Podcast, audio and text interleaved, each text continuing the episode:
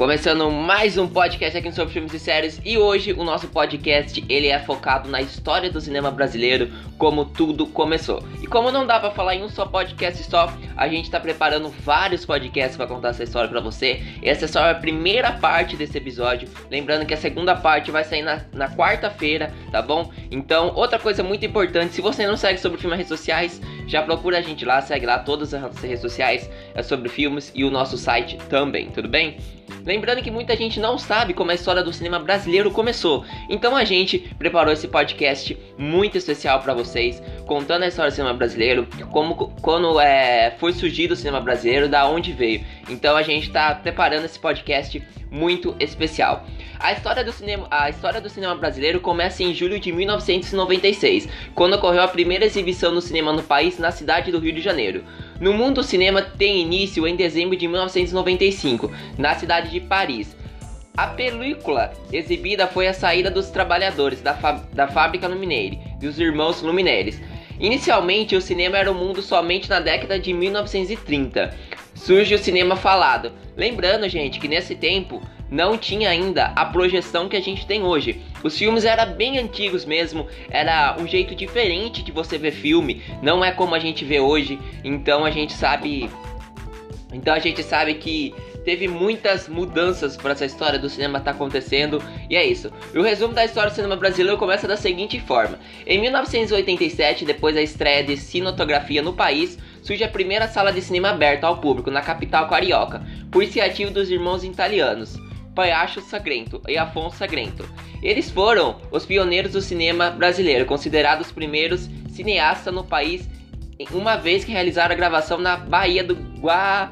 Guanapara em 1998. A gente pode entender nessa história que o cinema brasileiro ele teve a sua primeira exibição sendo exibida lá no Rio de Janeiro. A gente sabe que a cidade do Rio de Janeiro é uma maior cidade, então a gente sabe que a primeira é, a exibição ocorreu lá do, do cinema literalmente e a gente pode também tá tendo essa noção de ideia que o cinema brasileiro ele é ele foi ganhando uma forma inédita, né? A gente quem quem é da época das fitas acompanhava o jeito que o cinema era e agora que ele ficou no projetor a gente vê que ele fica muito melhor. A qualidade da imagem da, das fitas, pra vocês terem uma ideia que daqui uns dias a gente vai comentar no podcast, é uma imagem totalmente diferente. Ela tem uma imagem é bem diferente mesmo, não é essa imagem que a gente vê agora e a gente sabe que o cinema vai mudando conforme a trajetória vai. Tem bastante cinema. Em breve vocês vão entender todas as informações né? E a gente sabe então que o primeiro cinema foi em foi em 1900, foi em 1887, né? Depois da série cinematográfica no, no país, né? A gente sabe que a gente teve essa primeira sessão.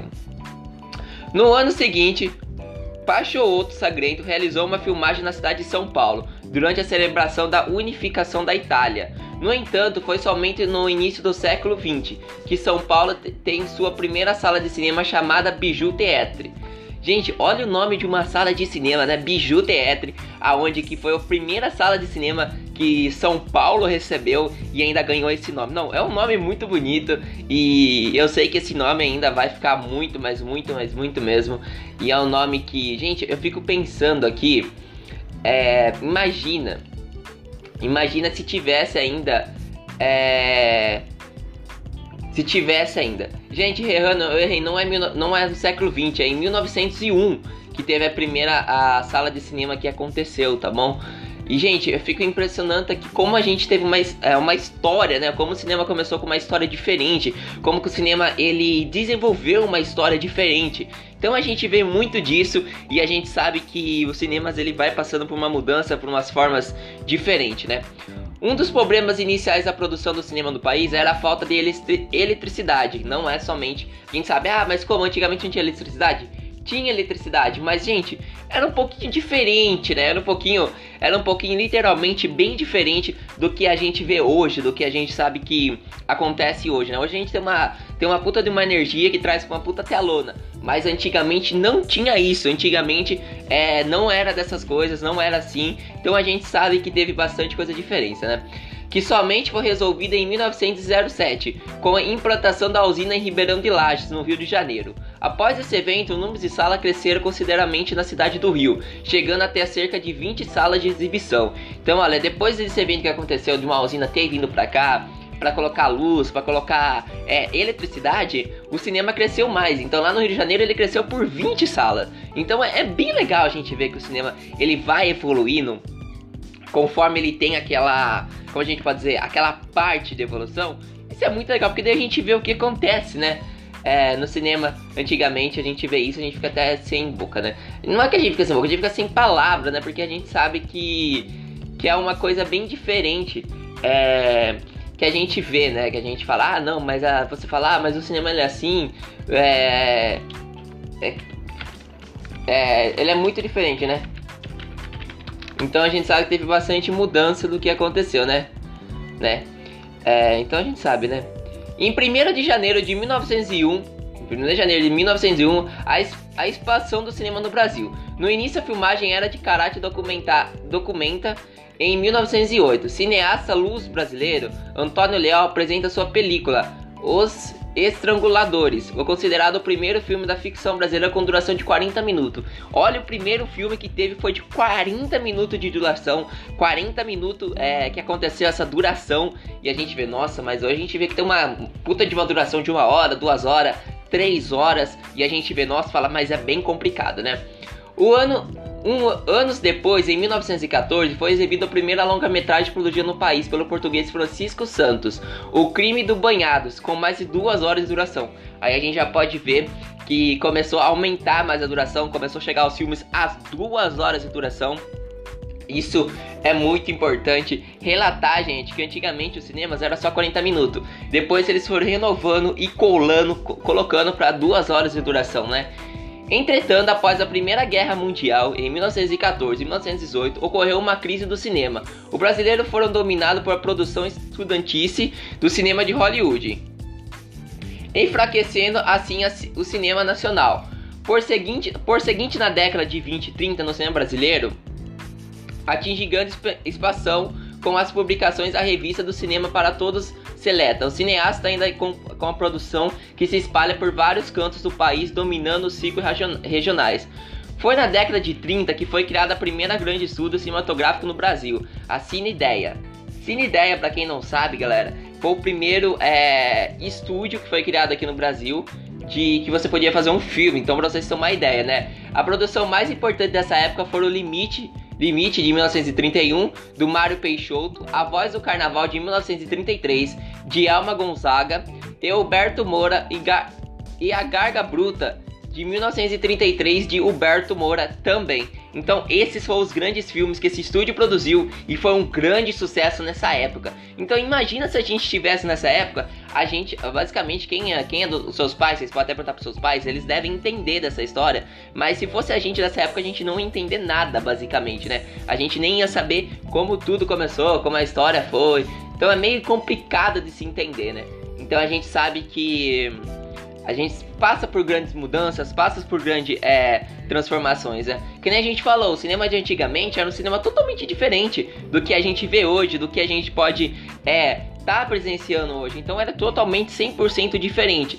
Aí você fala, mas Roger, antigamente era só preto e branco? Sim, em breve a gente vai ter um podcast falando sobre isso, falando da inovação que aconteceu no cinema, das coisas que aconteceu no cinema, tá bom? Pra vocês terem uma ideia, né? Atlântica é as cachadas. Na década de, de 50 surge o gênero da Cachadas, um filme cômico musical de baixo orçamento. A gente viu que esse filme foi de baixo orçamento e também foi um sucesso, né? Esse estilo disputou juntamente com a campanha de cinema Atlântica Cinematografia, fundada em 18 de setembro de 1941, no Rio de Janeiro. Olha, mais uma vez o Rio de Janeiro tá fazendo parte da história do cinema brasileiro, então ó, merece até as palmas e palmas aqui para todos que moram no Rio de Janeiro, estão fazendo parte dessa história do cinema. E é muito legal, né?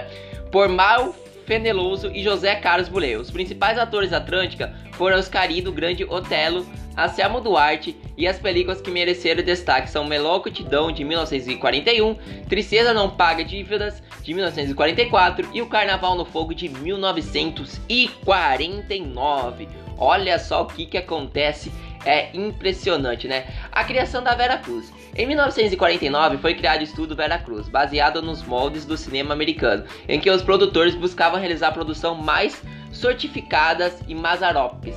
Foi o artista de maior sucesso do estúdio. A gente lembra do Mazarop e fala: Nossa, esse cara não é sucesso. Então, ó, comprovado, Mazarop fez parte do cinema brasileiro e foi conhecido como o maior sucesso.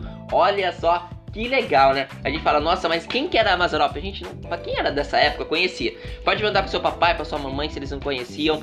E é uma época bem diferente, mas é uma época que eu sei que quem viveu nessa época gostou muito da história que viveu, né? Vera Cruz representou um marco na ilustração de cinematografia nacional. Nessa época tem destaque o filme Caceleiros. Ca... Opa, desculpa, O Cangaceiro, né? Cangaceiro de, 1980, de 1953. O primeiro filme brasileiro a ganhar o Festival de Cannes, olha. Então ele ganhou o primeiro filme de Festival de Cannes. Só para você ter uma ideia da porcentagem que chegou os cinemas, né? Além disso, em 1954, quando Vera Cruz faliu, surge o primeiro filme brasileiro, As, Co As A Cores. Tá, então esse foi o primeiro filme brasileiro que foi o Destino, de, o Destino em Apuros de Edson România. Foi o primeiro filme brasileiro que foi a cores, que foi exibido em a cores nos cinemas na época antiga, né? Note, note que em 1950 foi criada a primeira emissora de televisão brasileira, a TV Tupi, e muitos atores de Veracruz passaram a atuar na Tupi. Olha só isso, que legal, né? Dá pra gente fazer até um podcast falando a história da, te da televisão, né? Cinema Novo. De caráter revolucionário, o cinema novo se considerado nos anos 60, focado na sistemática, secunho social político. Na década de 1950, já foram produzidos filmes considerados percussores do cinema novo, como Rio 40 Graus e Nelson Pereira do Santo. Do cinema novo se destacada a produção cineasta baiana Graupe Rocha Deus e O Diabo na Terra do Sol, de 1964. O Dragão da Maldade contra o Santo Guerreiro, de 1968. Olha só para vocês os filmes que fizeram sucesso nessa época. Se a gente fosse ver um dia, a gente não conseguiria é, ter a noção de como esses filmes fizeram sucesso e a gente tem essa noção, né? Cinema da magia. Cinema imagina o Id Groot. Mais tarde, em fim da década de 60, ao início dos anos 70, surgiu o cinema marginal, dominado também de de 1968 e 1970, os maiores produtores dessa vintage foram Boca do Lixo em SP e Belay Filmes no Rio de Janeiro. Essa produção estava bastante alinhada com o movimento de construtora, etiologia revolucionária e também com tropicalismo, movimento musical que ocorreria na, na mesma época. Sofreu grande censura por parte de regime militar, que que se instaurava no país. Essa verdade foi baseada no cinema experimental de caráter radical. Um filme de grande destaque foi O Bandido da Luz Vermelha, de 1968, dirigido por Rogério. Olha só que legal, né, gente? A gente é, a gente fica pensando assim, nossa, mas antigamente era um cinema diferente, era um cinema é, era um cinema que a gente não sabia como era, então tá aí a explicação de como era um cinema, né? Um cinema ele é muito mais legal, né? É muito, mas muito, mas muito legal mesmo, né? A gente sabe que acabou acontecendo várias criações, a gente sabe que acabou acontecendo várias coisas, em várias repercussões, que a gente sabe que a história começa, que é uma história que tem, que é uma história que pode acontecer, né? A criação da Empre, Empra Filmes em 1969 é criada a Emblema Film, a empresa brasileira de filmes que, permane que permanece em até 1982. Fundada em pleno conceito da ditadura militar, o governo apoia a ideia com facilidade, usar o cinema como uma impor importante ferramenta de controle estatal. Nesse, con nesse contexto, o Estado financia a produção cinematográfica, dando espaço para a produção nacionais. Olha só que legal que aconteceu essa empresa, uma filme mesmo com a, a mesmo com a ditadura militar, eles ainda deram um apoio para criar isso, isso é muito legal, né? A Boca de Lixo e as Ponochatas. No começo dos anos 70, em São Paulo, a produção de baixo custo de desenvolvimento, Boca de Lixo, realizada por Pochatas, baseado na comédia italiana com forte teor erótico, que foi o primeiro filme erótico que eles exibiram, esse gênero teve enorme destaque na década, fazendo grande sucesso comercial no Brasil. Como, por exemplo, temos películas A Viúva Virgem de, 19... Virgem, de 1972 do cineasta Pedro Carlos. Porno Chata sofreu um, um enorme declínio de década de 80, perdendo sua audiência para os filmes pornográficos. Mano, então peraí, o filme pornográfico foi criado em 1980? Olha só essa história, filme pornográfico então foi criado em 1980, para vocês terem uma ideia, né? Perdendo sua audiência para o filme pornográfico, ainda que a produção cinematográfica tenha sofrido um, um década no final da década de 1970, o filme como Dona Flor e seus dois maridos de 1976. Vale a pena lembrar que tem a Dona Flor que foi lançada em 2009, 2019 ou 2018, se eu não me lembro muito bem. E teve uma outra Dona Flor, que foi a primeira Dona Flor que foi lançada, foi a Dona Flor e seus dois maridos, de 1976, né? Do cineasta Bruno Barreto, fizeram sucesso, né? Dona Flor teve mais de 10 milhões de espectadores, além dele, filmes de comédia como Turma dos Trapalhões, e atrair milhões de pessoas. Lembrando que também os filmes dos Trapalhões, galera, eram grandes sucessos antigamente. Eu já cheguei a assistir uma vez já numa tele, na televisão já o filme dos Trapalhões. Eu dei muita risada mesmo, dei bastante risada mesmo, né? A crise do cinema brasileiro. Com a chegada de videocassete nos anos 80, proliferação do, da, locador, da locadoras marca essa década no país. Nesse momento, o fim da ditadura desponta de uma crise econômica que leva o cinema nacional a sofrer uma grande declínio. Para quem não sabe, galera, quando chegou os videocassete, os cinemas começaram a cair. Mesma coisa, não posso dizer que está acontecendo agora, mesma coisa nesse, no, no, ano que a gente está vivendo, porque a gente sabe que tem muitos hackers, né, muitos soltando os filmes na internet, então é bem diferente se dizer. Mas a gente sabe que tem uma história por aí, então a gente sabe que tem uma, uma história bem legal para te contar, né? Nesse momento, o fim da ditadura, depois de uma crise econômica, leva o cinema nacional a um grande delírio. Assim, assim, os produtores não tinham dinheiro para produzir seus filmes. Os espectadores mesmo formam já não tinha condições para assisti-lo. Na década de 80, merece destaque O Homem que Virou Suco, de 1980. Hã? O Homem que Virou Suco de 1980. nunca vi esse filme, galera. Pergunta pro seu papai e pra sua mamãe se eles já viram esse filme aí e falem aqui com a gente. Vai lá na rede social sobre filmes e comenta lá. De João Batista de Andrade, Jacó, de 1984. De Silvio Telede, A Cabra Marcado para Morrer. A Cabra Marcada para Morrer, de 1984, de Eduardo Coutinho Peixoto, e A Lei dos, e a Lei dos Mais Fracos, de 1980, de Erdon Bebeco tá? Então a gente sabe que é muito bem, né? No fim dos anos 80, lançado o documentário da Ilha das Flores de 1989 de Jorge Furtado, que também marcou a época. Olha só que legal, cara. Quem sabe que teve bastante época que foi marcada antigamente então a gente sabe, né? O cinema, a retomada do cinema, vocês vão saber agora. Assim foi somente na segunda metade da década de 90 que o cinema ganha força com produção de novos filmes. Esse período ficou conhecido como cinema de retomada. Depois de ano Emerson, na, depois de imenso na crise, né? A partir disso, a produção de filme cresceram e são criadas diversos festivais no país. É criada também a Secretaria para Desenvolvimento Audiovisual, sendo plenamente uma nova legislação a lei audiovisual, né? A partir de 1995, o cinema brasileiro começa a sair da crise com a produção do filme Calota, de ja Jaquina Princesa do Brasil, de 1994 de Cara Camarati, o primeiro rea realizado pela lei do antivisual.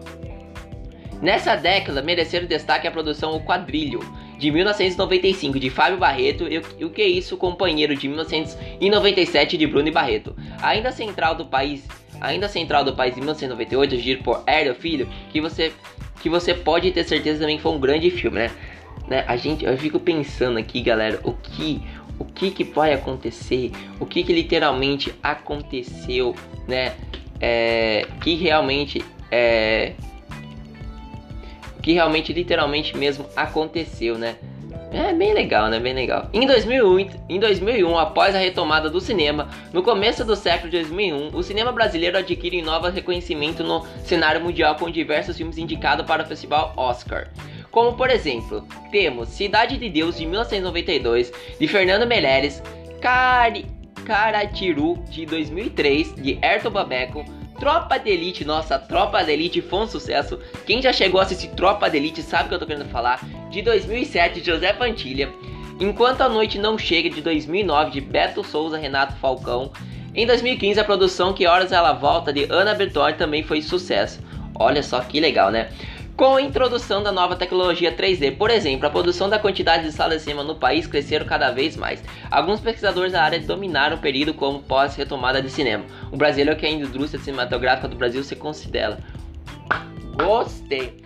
Gente, a gente pode ver nesse podcast hoje muito especial, a gente contou toda a história do cinema, mas claro, tem muito mais história. Logo, logo eu vou trazer. Uh, pode ser que na quarta-feira saia um podcast especial contando todos os filmes que foram exibidos é, antigamente. Eu faço esse, esse podcast para vocês. Então é isso, né? O Sobre Filmes em breve vai trazer também podcast como foi feita a televisão, tudo certinho, esse foi a televisão pra vocês. A história de como começou a, a primeira câmera do cinema, como era. Então fiquem ligados. Mais uma vez, peço para você, segue sobre filmes nas redes sociais, Facebook, Instagram, Twitter, no YouTube e segue nosso site, tá bem? Esse foi mais um podcast. Até a próxima com mais um podcast. Fiquem todos com Deus. Até mais.